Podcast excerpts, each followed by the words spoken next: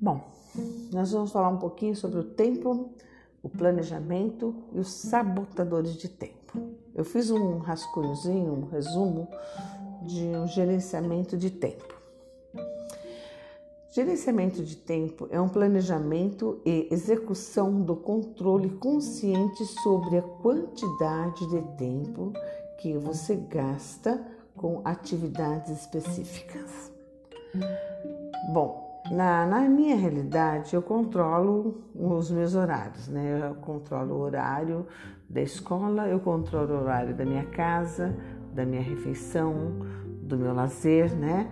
Eu tenho que fazer esse planejamento do meu tempo com escola, casa, exercícios, que seriam minhas caminhadas matinais, para eu ter controle dos, dos horários, né? Para eu não me perder no, no, no, em raciocínio, porque se eu estou cuidando da casa, aí aparece uma coisa da escola, aí você perde a linha de raciocínio durante aquele período, né? Então, o legal mesmo é você ter os horários específicos para cada coisa para você não perder essa, essa linha de raciocínio, né? Que é muito importante para você dar sequência no seu trabalho, né?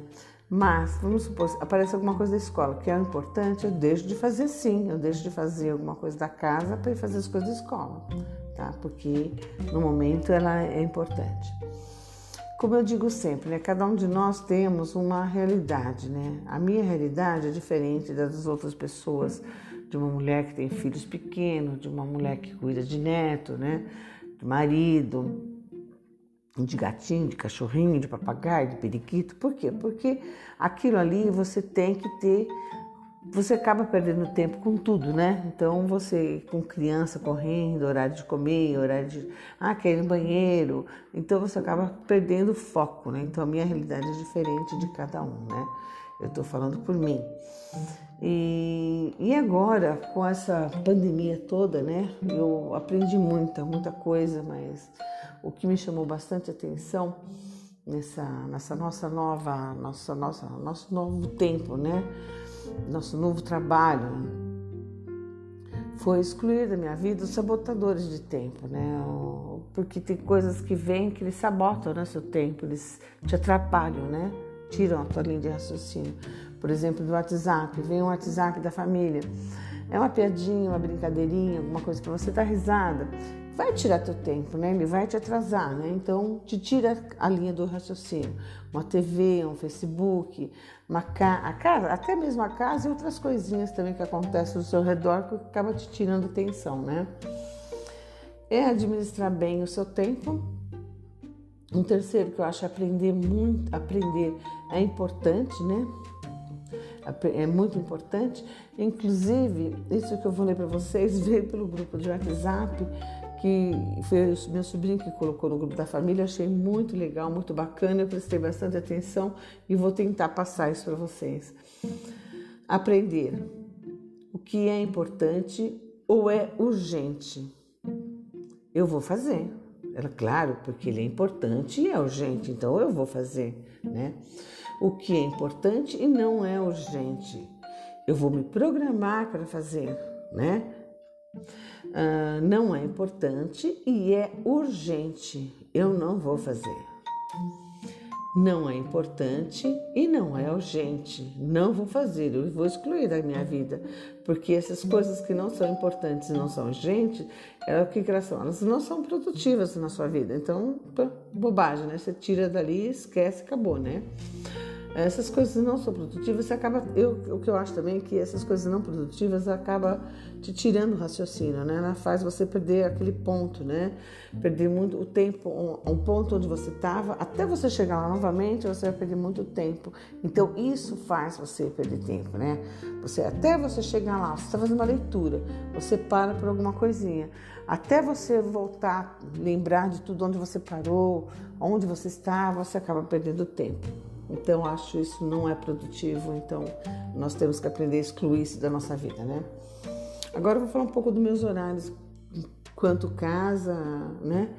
Na horário de casa, horário de trabalho, né? Eu vou bem cedo, eu gosto de caminhar, então vou bem cedinho, caminho, né? Faço meus exercícios durante uma hora. Aí eu volto, por volta de umas 10 horas mais ou menos, eu pego a escola, porque nós não temos, eu não preciso entrar às 7 horas da manhã no, no, no centro de mídias, começar, porque o horário do ensino médio, as aulas começam só à tarde, né? Então, geralmente vai até 21 horas, você vê, agora são quase 10 horas da noite, eu tô aqui gravando, por quê? Porque é o horário mais tranquilo, então eu me programei para poder fazer isso nesse horário, tá? Então eu gosto de fazer o me programar essas coisas que eu preciso gravar, que eu preciso de silêncio absoluto, para eu poder fazer com mais, com mais clareza, né? Para não ter barulhos, né? Poluição sonora, né? E, e também, depois das 14 horas, geralmente os alunos começam a chamar no WhatsApp, dúvidas sobre a atividade do Drive, alguma coisa assim, né? Então, esse horário que eu deixo para tirar essas dúvidas dos alunos, né? E no decorrer do dia, sempre uma atividade ou outra que você tem que fazer. Um dia você entrar no SED, colocar, fazer os lançamentos no SED um dia você tem que fazer portfólio, no outro dia você tem que deixar em dia seu teletrabalho. Então, aproveito esse das duas horas até umas 5 horas da tarde para poder fazer esse tipo de, de, de, de me programar, fazer esse trabalho para eu após as 17 horas, tá dar, mais atenção aos alunos, fazer uma buscativa, fazer uma buscativa com eles, porque eu sei que esses horários já estão no centro de mídias, tá bom? Então seria isso mais ou menos que eu faço, a minha, programação, né, que eu tenho da escola, casa, trabalho, tá? Seria esse meu planejamento, né, que eu, que eu gosto bastante, que é o planejamento do tempo e dos sabotadores de tempo que eu tento excluir da minha vida. Tá ok? Obrigada, até mais, pessoal.